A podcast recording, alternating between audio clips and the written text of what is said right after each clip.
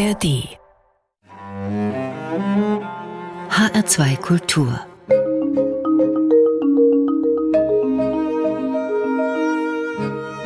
Doppelkopf. Unser Gast im Doppelkopf von HR2 Kultur ist Bodo Kirchhoff, mein Name Ruthard Stäblein. Bodo Kirchhoff wurde bekannt durch Theaterstücke und Texte wie Bodybuilding und seine mexikanische Novelle sowie Romane wie Infanta, Palando, als auch Verlangen und Melancholie. Zu seinem 70. Geburtstag erschien seine Autobiografie unter dem Titel Dämmer und Aufruhr, Roman der frühen Jahre. Herr Kirchhoff, erst einmal herzlichen Glückwunsch zu Ihrem Geburtstag. Danke sehr. So viele Zeitgenossen äh, haben Ihre Autobiografie mit 30 Jahren geschrieben. Warum haben Sie sich so viel Zeit gelassen, Herr Kirchhoff? Ja, warum? Weil man, glaube ich, erstmal sehr viel von seinem Leben begreifen muss, wenn man darüber schreiben will. Und es ist ja auch da steht ja auch nicht Autobiografie drunter, da steht ja bewusst drunter Roman der frühen Jahre. Und für mich war immer klar, dass wenn man über sein eigenes Leben schreibt, wenn man aus seinem Leben anfängt zu erzählen, dass man dann im Grunde den Proustschen Kosmos betritt. Und das habe ich mir in diesen jungen Jahren nicht zugetraut. Und das war dann auch erst möglich äh, nach dem Tod meiner Mutter. Und Sie konnten auch dann die Materialien, die Tagebücher Ihrer Mutter über diese frühe Zeit äh, benutzen. Ja, die waren aber für mich, was mich selbst betraf, haben die gar nicht so viel gebracht, weil es Ehejahresberichte waren. Und da ging es fast nur um die kleine Firma meines Vaters, wie man die über Wasser halten kann. Also es ging eigentlich fast immer um finanzielle Nöte. Ihr Vater hatte 1945 kurz vor Kriegsende Ihre Mutter kennengelernt in einem Lazarett. Ja, das ist richtig. Er hatte ein Bein verloren in Russland, kam dann ins Lazarett, erst nach Wien, später nach Zell am See. Und in Wien war meine Mutter als junge Schauspielschülerin abkommandiert, um Verwundete zu pflegen. Und auf die Weise haben sie sich kennengelernt. Mhm. Also zwei Menschen, die sich unter normalen, friedlichen Umständen niemals kennengelernt hätten. Drei Jahre später sind Sie dann in Hamburg geboren. Ja. Das heißt, dieser Wiener Aufenthalt war nur eine Episode und auch bedingt durch Ihre Großmutter. Ja, es ist in meinem Leben insofern keine Episode, weil meine Großmutter eine waschechte Wienerin ist. Sie war dort Opernsängerin, bis sie einen deutschen Offizier geheiratet hat. Dann durfte sie nicht mehr singen. Der ist aber schon am Anfang des Krieges gefallen. Also sie war sozusagen mit ihrem Talent, ihrer Stimme allein und ich war dann irgendwann ihr nächster Zuhörer und Sie hat diese ganze Wiener Welt sehr in mich hineingetragen. Sie haben eingangs äh, Marcel Proust erwähnt, der auch eine sehr enge Mutterbindung gehabt ja. hat. Für Sie trifft es ein bisschen? Also für mich war die Mutterbindung, diese enge Bindung war die Bindung an meine Großmutter, zweifellos. Sie hatte vielfach diese Mutterrolle. Die Bindung an meine Mutter war immer eine übersteigerte, ich war ihr Kavalier als kleiner Junge und auch später noch. Und äh, insofern spielten immer andere Dinge mit hinein. Sie waren Sie nennen es selbst so, Infant, das einzige Kind, erstmal der Prinz, der auch der Mutter wie ein Gag vor dem Spiegel. Ich war äh, der Infant meiner Großmutter vor allem, aber ich war zweifellos als Kind, äh, also das sind natürlich auch alles Eindrücke, die man erst im späteren Erwachsenenalter so haben kann oder die ich so erzählen kann, wie ich sie erzählt habe. Aber ich glaube, ich hatte diese Rolle des Infanten, ja. Und äh, insofern kann ich mich glücklich schätzen, dass dann auch eine Schwester zur Welt kam. Die sie dann auch entthront hat, obwohl man das in ihrem Nein, entthront Roman würde ich nicht spürt. sagen, aber sie hat natürlich das relativiert. Also ich musste mich schon damit auseinandersetzen und äh, ich habe zu meiner Schwester eine, obwohl wir uns nicht sehr oft sehen, weil sie äh, irgendwie im Lande äh, nahe Berlin lebt, aber wir haben eine sehr enge Beziehung. Aber die. Ihr ist das Buch ja auch gewidmet. Die Enge im Sinne von, ja, erotische Beziehung, die war zu ihrer Mutter. Das ist richtig, ja. Das war sicherlich eine, eine frühe erotische Verbindung, wobei man mit diesem Wort natürlich sehr vorsichtig umgehen muss. Es ist ja so, man schreibt ja oder ich schreibe ja deshalb Romane und dieses Buch war ursprünglich mal 600 Seiten lang, jetzt ist es 470 Seiten lang, glaube ich. Weil ich das, was ich erlebt habe und an das ich mich erinnere, nicht auf einen einzigen Begriff bringen kann und will, sondern ich will es in Ruhe erzählen. Und deswegen wehre ich mich immer gegen ein solches Wort. Aber es ist dort drin in dem Buch erzählt, was eigentlich eine frühe erotische Verbindung zwischen Mutter mhm. und Sohn sein kann, wie das aussieht. Und ich habe einfach versucht, dazu eine Sprache zu finden. Und da spürt man auch schon Ihren Einfluss, dass Sie später sich sehr viel mit Psychoanalyse beschäftigt haben, mit Freud und insbesondere mit äh, Jacques Lacan. Und Ihre Erinnerung geht zurück bis auf drei Jahre. Das ist Die ja geht bis phänomenal. zurück etwa auf dreieinhalb, ja sowas, also knapp vier. Ist sie sehr präzise. Und das liegt aber daran, dass es sehr einschneidende Erinnerungsbilder sind, mit denen ich mich beschäftigt habe. Wobei natürlich immer äh, die Bilder das letzte Wort haben. Vieles, was da drin steht, hätte wahrscheinlich vor Gericht keinen Bestand, ja. Aber mhm. als Literatur hat es, glaube ich, Bestand. Es ist Dichtung und Wahrheit. Ja. Und nochmals zurückkommend auf diese ähm, erotische Beziehung zu ihrer Mutter, die ist ja doch äh, sehr ausführlich beschrieben. Die erzählt. Ich sage immer erzählt. Ich wehre mich gegen das Wort beschrieben. Sie ist erzählt, ja. Und ähm, wirkt fast anstößig, wenn man denkt, oder es ist fast auch eine Offenbarung, eine, ein Selbstbekenntnis, das sehr weit geht, das auch fast provozieren kann, wenn ja, man bedenkt. Ich, ich meine, dass in dem Buch noch andere Selbstbekenntnisse drin sind, die für mich eigentlich fast weitergehen. Ich glaube, als Schriftsteller hier bei uns in unseren Breiten hat man eine immense Freiheit zu schreiben, mhm. was man schreiben möchte. Und ich glaube, die Kehrseite dieser Freiheit oder der verpflichtende Teil, der sich daraus ergibt, ist, dass man zunächst mal den Finger auf sich selbst legt, also eine Art Selbstanzeige erstattet, mhm. ja, ehe man ihn auf andere legt. Und das habe ich in meinen Büchern eigentlich immer gemacht. Und hier habe ich es natürlich in einem Maße gemacht, wie ich es bisher noch nicht gemacht habe. Das hing aber damit zusammen, dass ich hier zum ersten Mal auch die Sprache dazu hatte, mit der das für mich überhaupt möglich wurde, ja sagt Bodo Kirchhoff im Doppelkopf von HR2 Kultur mit Ruthard Stäblein als Gastgeber. Sie nannten das Stichwort Erzählen. Sie haben ja schon in Ihrer Poetikvorlesung 1994, 95 mit dem Titel Legenden um den eigenen Körper schon diese Variationen über ein Begehren geschildert, aber eher theoretisch. Und jetzt ist es wirklich erzählerisch. Jetzt ist es erzählt, das ist richtig. Ich hatte Sag mal so, ich habe sehr lange gebraucht, auch viel länger als damals äh, zu der Zeit, als ich die Poetikvorlesung gehalten habe, bis ich begriffen habe für mich zwei Dinge. Einmal, äh, dass das Begehren das Sein verbraucht, dass es sozusagen am Sein zehrt. Und das andere ist das, dass das, das Begehrt zu werden und selbst zu begehren zu unseren positiven Verhängnissen im Leben zählt. Aber es ist ein positives Verhängnis eigentlich, im Gegensatz zu den negativen Krieg, Armut, Krankheit, Vertreibung, ja, würde ich das als positives mhm. Verhängnis betrachten. Und unter diesem Aspekt habe ich dann auch meine Internatsgeschichten erzählt. Mhm.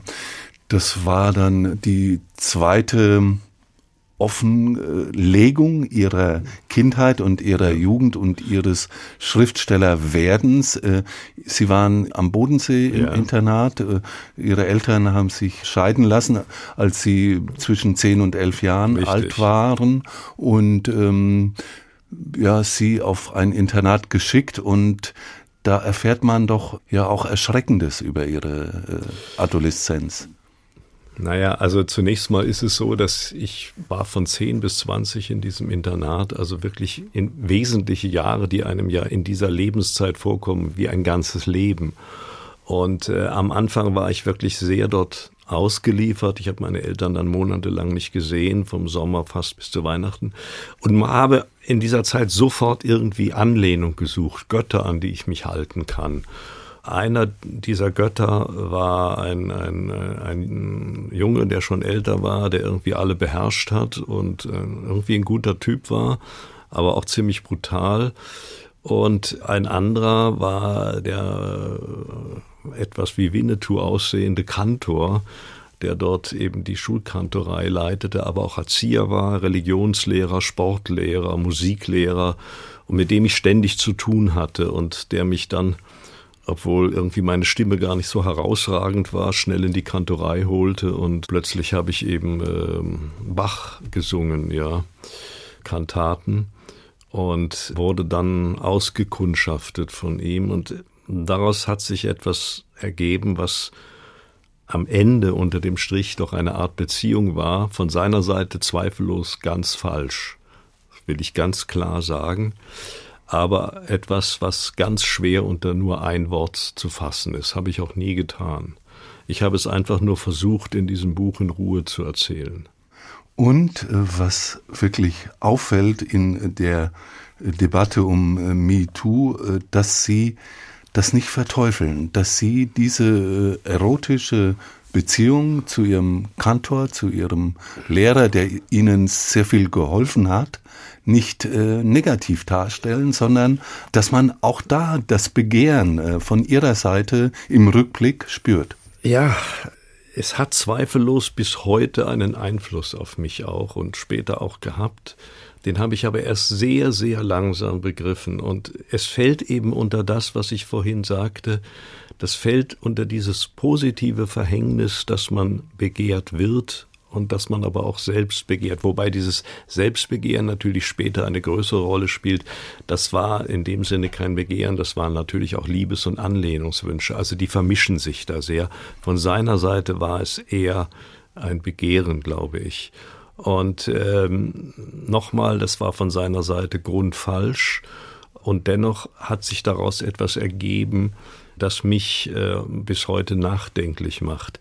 Es ist ja so, dass ich natürlich im Gegensatz zu vielen, die dazu weder eine Sprache haben, sondern nur von Schamgefühl überwältigt sind, ja, beides, äh, in der privilegierten Situation bin, darüber reden zu können und äh, mir Zeit zu lassen, dazu eine Sprache zu finden. Also das muss man ganz klar sagen. Und ich kann jeden verstehen, der in dieser Situation nicht ist, der dann zu schnell zu Worten greift, von denen er sich Trost verspricht. Das heißt aber auch, durch das Schreiben, durch das Erzählen können Sie sich selbst akzeptieren. Ja, natürlich. Ich habe einfach gelernt, ich war dieser Junge, das war ich, ja, und das bin ich auch ein Stück heute noch, ja es ist ja so, Schreiben heißt für mich, sich Schreiben zu verändern. Also wenn das Schreiben nur äh, eine La pour La ist, dann ist es für mich völlig uninteressant, sondern es ist ein Prozess, der mit mir etwas anstellt, aus dem ich anders hervorgehe, wie ich reingegangen bin. Und das war bei diesem Buch besonders so. Und äh, das macht für mich auch den Sinn des Schreibens aus in einer Zeit, wo das Lesen immer mehr zurückgeht. Mhm. Da bleibt dieser Sinn völlig unangetastet. Ja sagt Bodo Kirchhoff im Doppelkopf von HR2 Kultur mit Ruthard Stäblein als Gastgeber. In ihrer ersten Novelle Ohne Eifer, ohne Zorn heißt es noch von der Hauptperson Bransker, er verachtet alles Autobiografische und meidet es sorgfältig. Was er schreibt, ist vielfach übersetzt, kein Wort davon ist wahr. Heute schreiben Sie in Ich-Form. Ja, in Ich-Form habe ich zum Teil damals schon geschrieben, glaube ich, bei der mexikanischen Novelle. Was ich damit gemeint habe damals war diese Form der autobiografischen Innerlichkeit, die ja damals ein vorherrschendes Merkmal in der Literatur war. Heute auch wieder. Heute auch wieder und deswegen war dieses Buch so anstößig, ja. Und ich äh, will nur daran erinnern, äh, mein damaliger Verleger Siegfried Unselt bekam einen Brief von einem Buchhändler, wenn ich das Buch ihres neuen Autors in die Hand nehme, muss ich hinterher duschen. Und also das war schon heftig und äh, also auch nicht, dass es nicht auch erschrockene Anerkennung gegeben hätte, aber es waren eben zum Teil Dinge, die erst 25 Jahre, glaube ich, später bei, oder 20 Jahre später bei Wellbeck auftauchten, ja, in seinem ersten Buch Ausweitung der Kampfzone, ja. Und dann plötzlich, äh, nachdem sie in Frankreich gefeiert wurden, auch hier gefeiert wurden. Also insofern stand ich da auf etwas verlorenem Posten. Springen wir zurück äh, zu Ihrer doch in gewissem Maße doch autobiografischen ja, ja. Erzählung. Eine Figur, einmal sagen Sie, der Körper Ihrer Mutter, der Mutterleib ist ein vaterloses Gebiet, ja. aber im Grunde genommen ist der Vater doch ganz wichtig auch für Sie. Natürlich, der Vater war eine ganz entscheidende, starke Figur, eine willensstarke Figur, die sozusagen vielfach durch Abwesenheit glänzte. Und wenn er denn dann da war, dann war er sehr intensiv da, aber eine, eine, sagen wir mal, etwas kontinuierlichere Beziehung zu meinem Vater habe ich dann erst aufgebaut mit ihm, als ich äh, Soldat war und dann meistens am Wochenende bei ihm war. Aber ich verdanke ihm sicherlich so etwas wie Lebenstüchtigkeit, würde ich sagen, ja. Und vielleicht auch äh, eine bestimmte Beziehung, die wir jetzt in Ihrem ersten Lied hören können wenn Sie es selbst Das ansagen. erste, weiß ich, ich weiß nicht, Marina. was Sie jetzt als erstes Marina, bringt. Marina. Ja, Marina, Marina, das ist richtig. Das hing auch damit zusammen, dass er sehr früh, da waren wir dann so 13, 14, fuhren wir zum ersten Mal nach Italien an den Lago Maggiore und das war einfach so die über alle mitschwingende Melodie.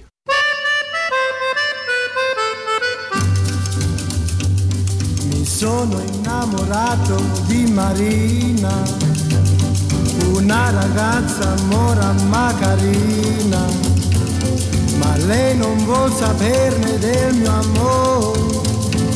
Cosa farò per conquistare il suo cuore? Un giorno la incontrai sola sola, il cuore mi batteva mille all'ora. Quando gli dissi che la volevo amare, diede un bacio e l'amor sbocciò. Marina, Marina, oh Marina, ti voglio al più presto sposare. Marina, Marina, oh Marina, ti voglio al più presto sposare. Oh mia bella mora, no, non mi lasciare, non mi devi rovinare Oh no, no, no, no, no. Oh mia bella mora, no, non mi lasciare, non mi devi rovinare. Oh no, no, no, no, no.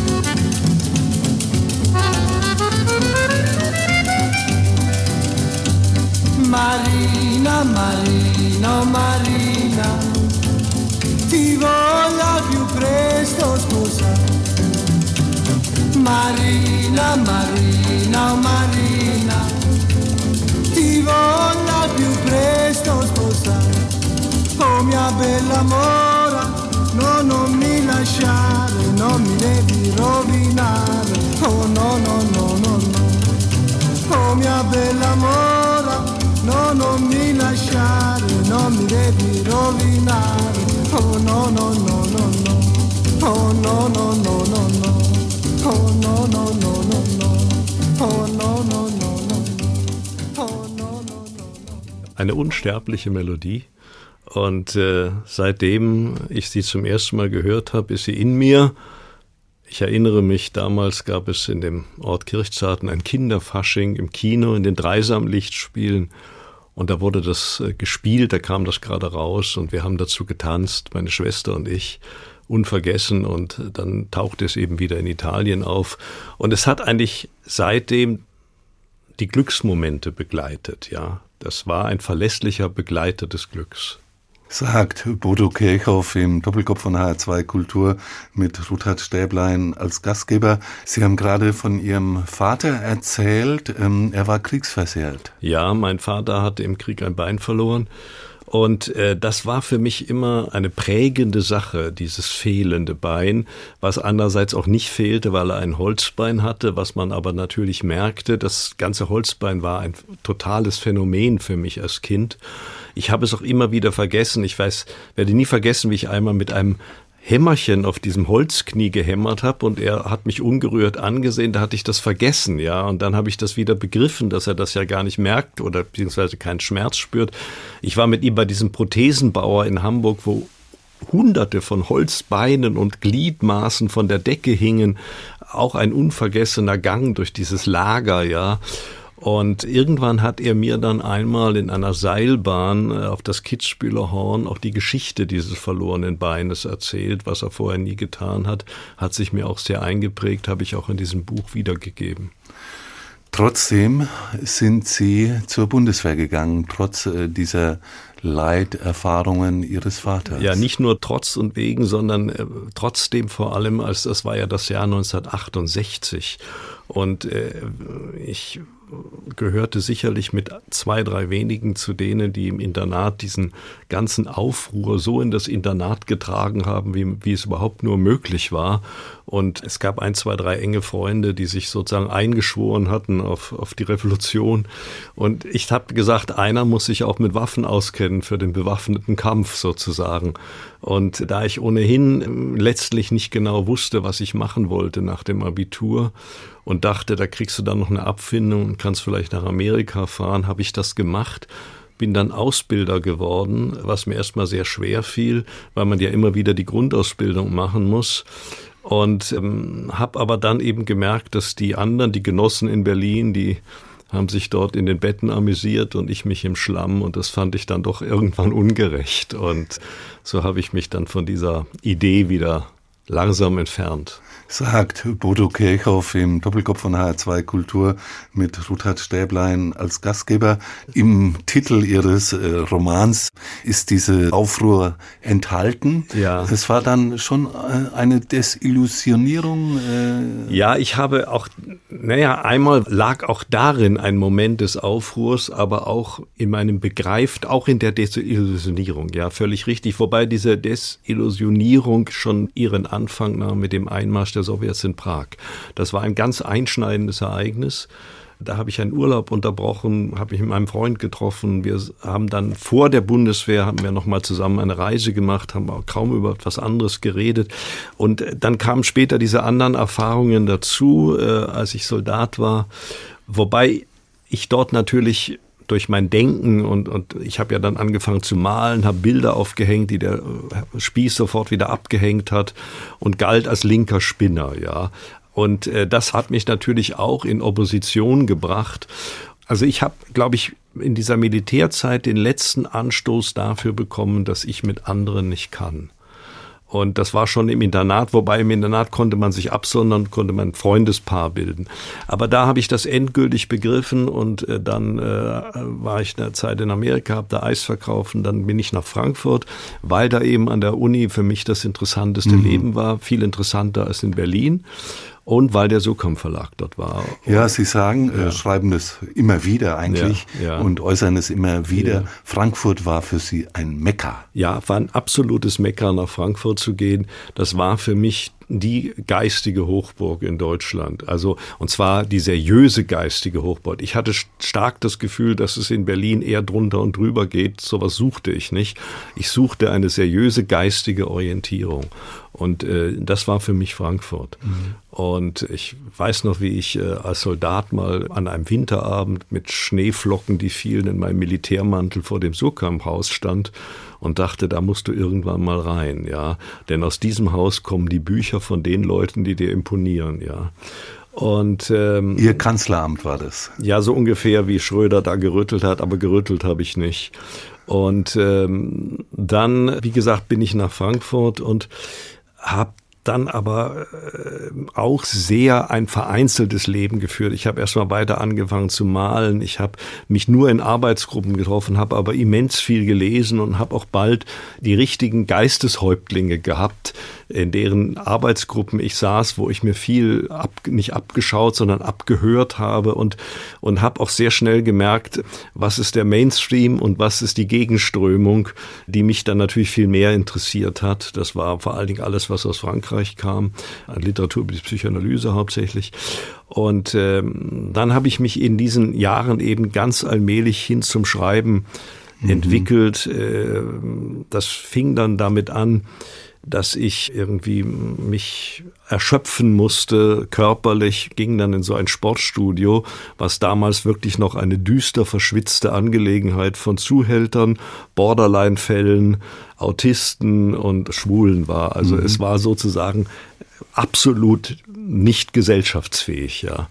Und Aber da haben Sie im Grunde genommen etwas wiedergefunden, was in dieser französischen Richtig, ich habe das, die Selbsterschaffung des Körpers wiedergefunden und sozusagen das Auseinandernehmen des Körpers und das Zusammensetzen des Körpers. Und ich habe festgestellt, dass es nichts, aber auch nichts an Literatur darüber gibt, ja. Dass niemand je darüber geschrieben hat. Und dann fing ich damit an und das war eigentlich mein Einstieg. Dann habe ich im Kursbuch einen Aufsatz geschrieben über Bodybuilding und gleichzeitig hatte ich Theaterstück geschrieben und habe dann eben immer äh, am Anfang der Lindenstraße war ein Briefkasten, da habe ich meine Manuskripte eingeschlossen, weil ich mich nicht 100 Meter weiter getraut habe. Hat mich immer viel Porto gekostet.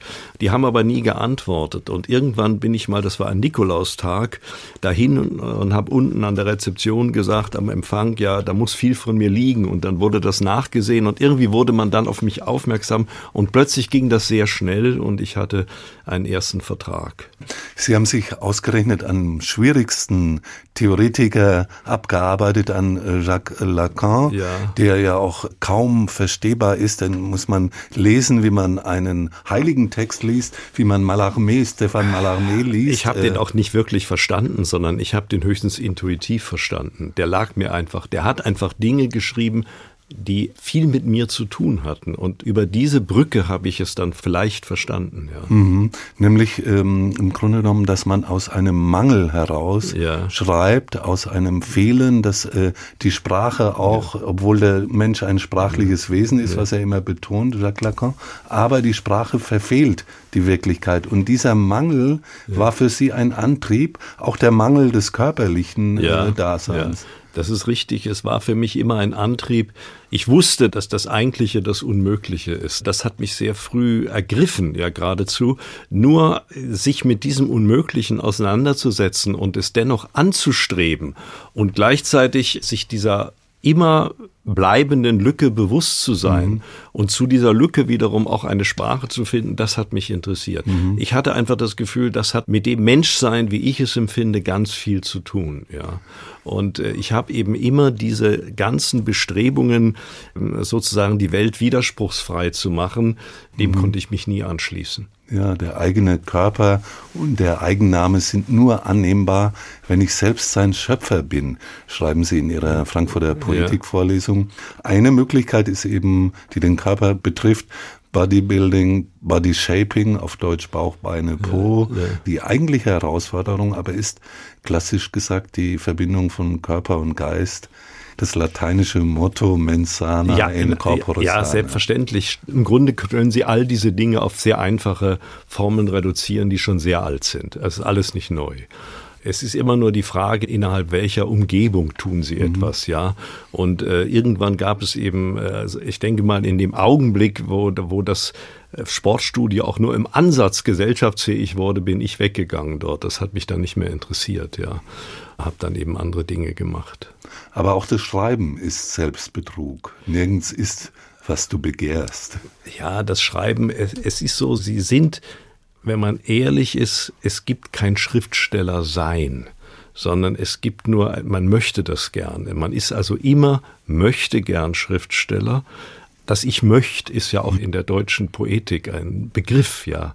Das Ich möchte kommt in vielen Gedichten vor. Und in diesem Ich möchte, wenn man es konsequent verfolgt, ein Leben lang, steckt dann natürlich auch ein verborgenes Sein drin, ja. Nur man sollte nicht so einfach die Hand heben und sagen, ich bin das und das, ja.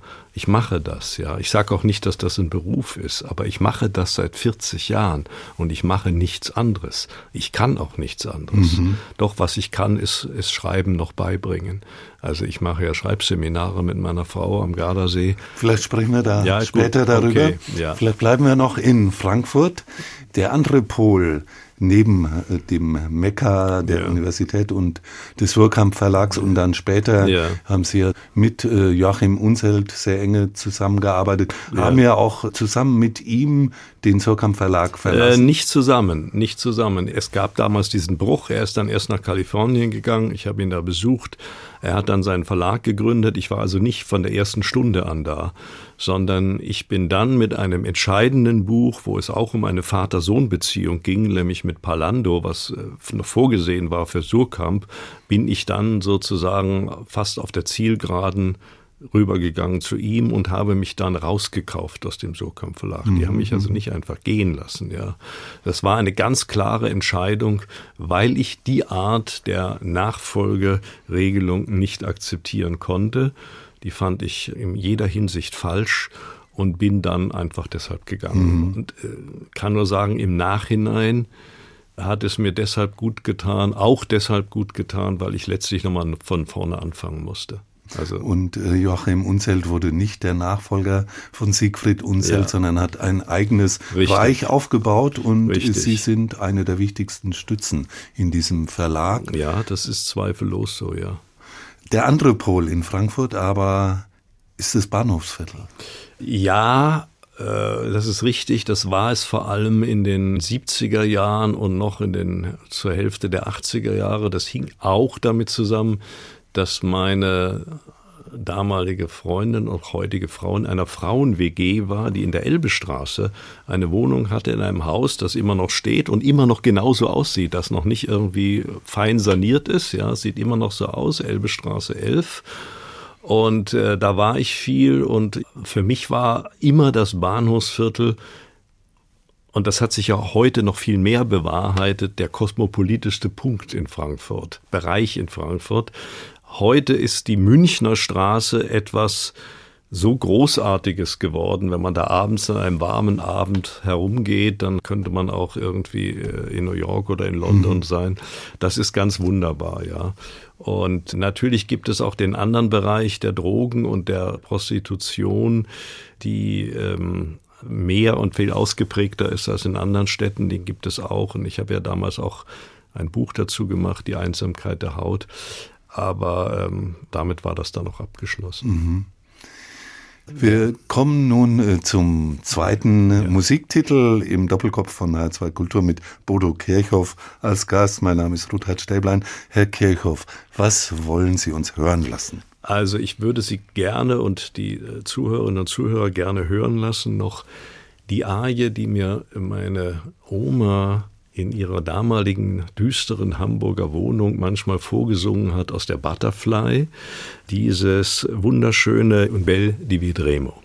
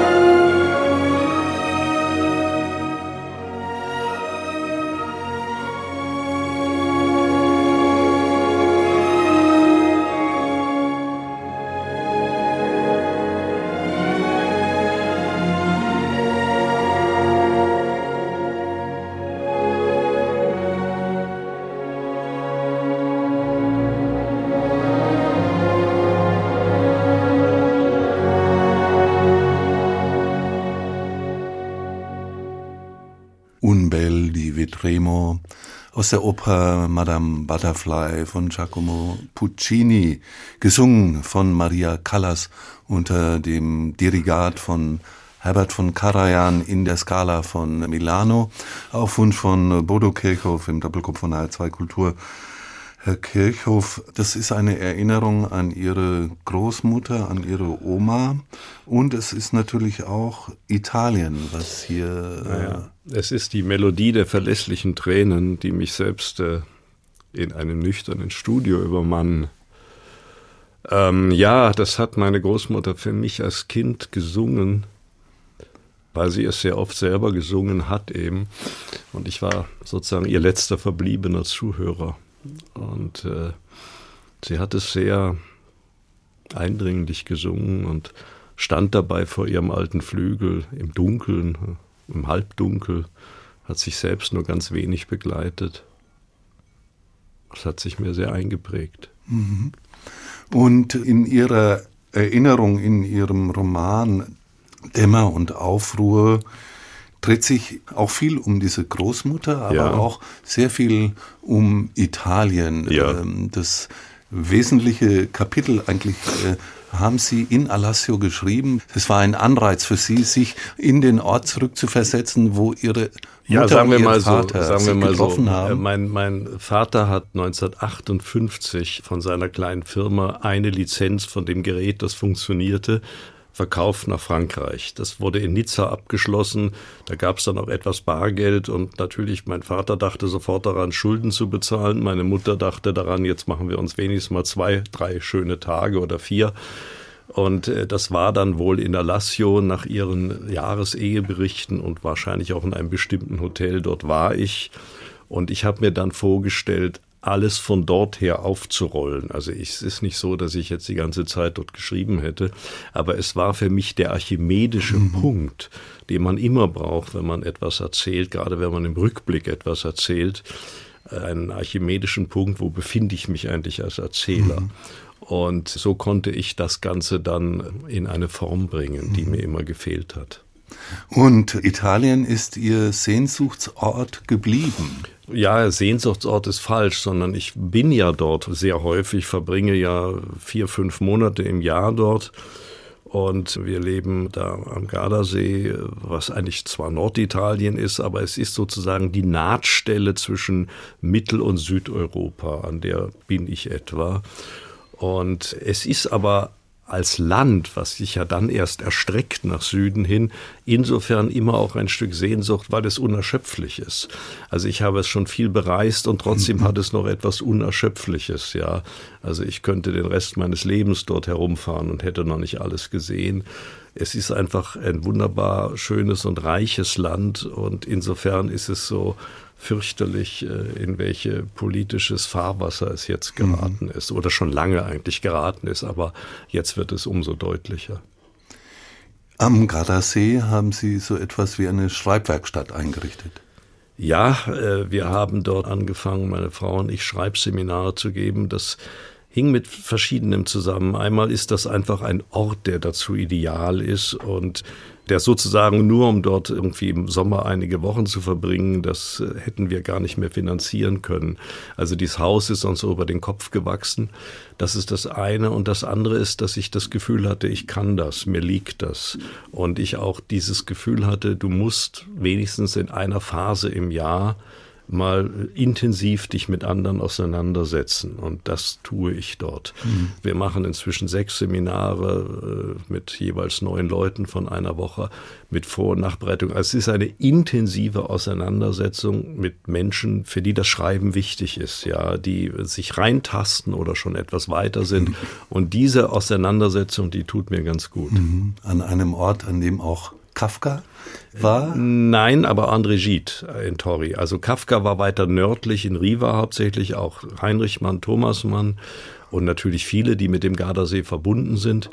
D'Annunzio auf der anderen Seite. Aber an diesem Ort, Torri, war André Gide 1946, glaube ich.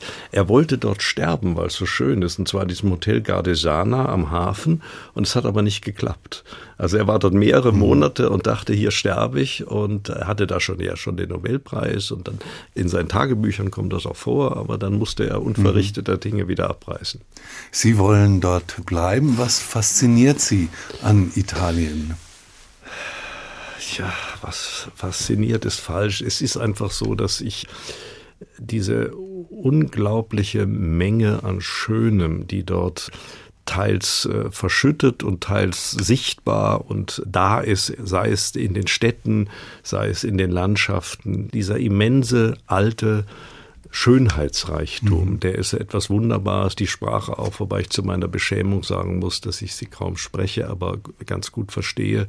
Ich habe einfach immer dort geschrieben und ich habe immer dort gearbeitet und hatte nie diese Ruhe. Meine Frau äh, spricht ganz gut Italienisch und ich bin auch irgendwie zu Hause darin, aber ich würde mich ja nicht zutrauen zu reden in keinster Weise. Und ähm, nein, es ist einfach ein, ein Land, was so viel hervorgebracht hat an Literatur, an Musik, was für mhm. mich eine große Rolle spielt und an Kunst, äh, dass es für mich unerschöpflich mhm. ist.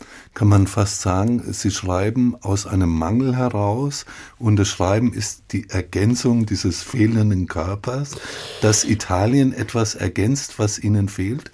Naja, ich, ich schreibe natürlich aus diesem Wunsch heraus, also auch wenn ich von Schlimmem schreibe, etwas Schönes zu schaffen.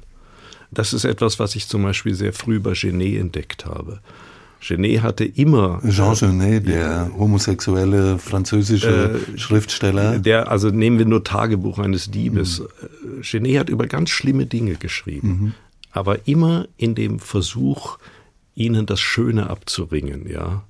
Und äh, das ist etwas Ähnliches in mir auch. Äh, wenn ich einen Roman schreibe, dann ist, wenn es mir gelingt, ihn sozusagen zu beenden und eine Form zu finden, die, die sich in sich abschließt, dann ist mhm. das für mich eine Form der Schönheit, ja, die mich beruhigt, ja, und äh, das ist ein Motor meiner Arbeit. Mhm. Also auch wenn ich von Dingen erzähle, die eigentlich niemand wissen will, dann versuche ich sie so zu erzählen, dass man sie liest. Wie zum Beispiel diese ähm, Offenbarung äh, dieser Beziehung zu ihrem Kantor. Beispielsweise. Dass ja. das eben ja. erträglich wird. Richtig, richtig. Aber zum Beispiel auch, auch dieses spätere Leben, was ich geführt habe am Anfang in Frankfurt in einem Dachzimmer, wo ich angefangen habe, dann diese Novelle zu schreiben. Auch das versuche ich ja so zu erzählen. Mhm. Ja. Die mexikanische Novelle? Nein, nein, die ohne Eifer, ohne Zorn. Ja wo ich diesen Nachbarn hatte, der gestorben ist mhm, äh, und dann mhm. neben mir verweste. Ja, das ist ja auch eigentlich erschreckend, wie diese Nähe des verwesenen äh, Körpers. Sie klopfen an die Wand und er meldet sich nicht. Naja, ich bin dann rübergeklettert auf den anderen Balkon und habe das verfolgt. Also das war sozusagen mein Toter. Und in Italien ist auch etwas, was Ihnen hier fehlt. Ähm, ja, das, ach Gott, das sind zwei völlig getrennte Welten. Wenn ich äh, im Herbst oder Frühherbst nach Frankfurt zurückkomme, heißt das für mich, ich gehe in meine Hochhauswohnung, wo ich über die Stadt schaue und tue nichts anderes als schreiben bis äh, April oder so ähnlich mhm. oder Anfang April. Und am Gardasee gibt es eben, mache ich eben andere Dinge auch. Da setze ich mich auch mal in mein Motorboot und, und fahre über den See, ja oder bin im Garten und mähe den Rasen oder was ich jetzt machen muss. Äh, wir haben da so einen Pool und da lösen sich im Moment, weil der auch schon 20 Jahre alt ist, die kleinen Mosaike. Also tauche ich mit einem Unterwasserklebstoff und bringe die an und bringe mich fast um, damit das alles irgendwie nett aussieht. Ja, aber das sind so absurde Sachen, die mich trotzdem erfüllen. Könnten Sie sich als Deutsch-Italiener bezeichnen? Nein, würde ich nicht machen, nein. Ich würde, nein, würde ich nicht machen, nein, nein, nein. Ähm, ich bin ja auch, also sagen wir mal, wenn ich so etwas wie Sprachheimat noch in mir habe, dann ist es das Alemannische durch das Aufgewachsensein im Schwarzwald. So kommen wir am Ende des Doppelkopfes genau zu Ihrer Adoleszenz, zu Ihrer ja. Jugend zurück.